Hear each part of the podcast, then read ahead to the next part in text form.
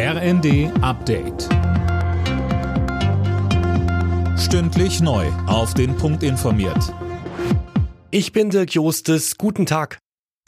Der ukrainische Präsident Zelensky bringt von seinem USA-Besuch ein wichtiges Versprechen mit. US-Präsident Biden will die Ukraine so lange gegen die russische Aggression unterstützen, wie es nötig ist. Zunächst einmal bekommt das Land dringend benötigte Luftabwehrsysteme vom Typ Patriot. CSU-Generalsekretär Huber fordert auch die Bundesregierung zu mehr Unterstützung auf. Er sagte bei NTV. Wir haben in dem Verlauf des Krieges feststellen können, was der Ukraine am meisten hilft, ist die Unterstützung mit Waffen, um der russischen Aggression auch standhalten zu können. Und insofern fordern wir natürlich auch die Bundesregierung auf, den Worten Taten folgen zu lassen und die Ukraine noch stärker mit Waffen zu unterstützen, auch mit Patriot-Abwehrraketen.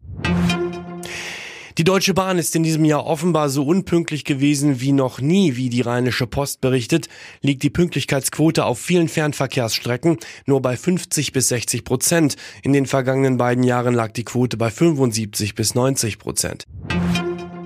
In der Ampelkoalition droht der nächste Streit über den Atomausstieg. Verkehrsminister Wissing von der FDP sagte den Funke-Zeitungen, es dürfe dabei keine Tabus geben.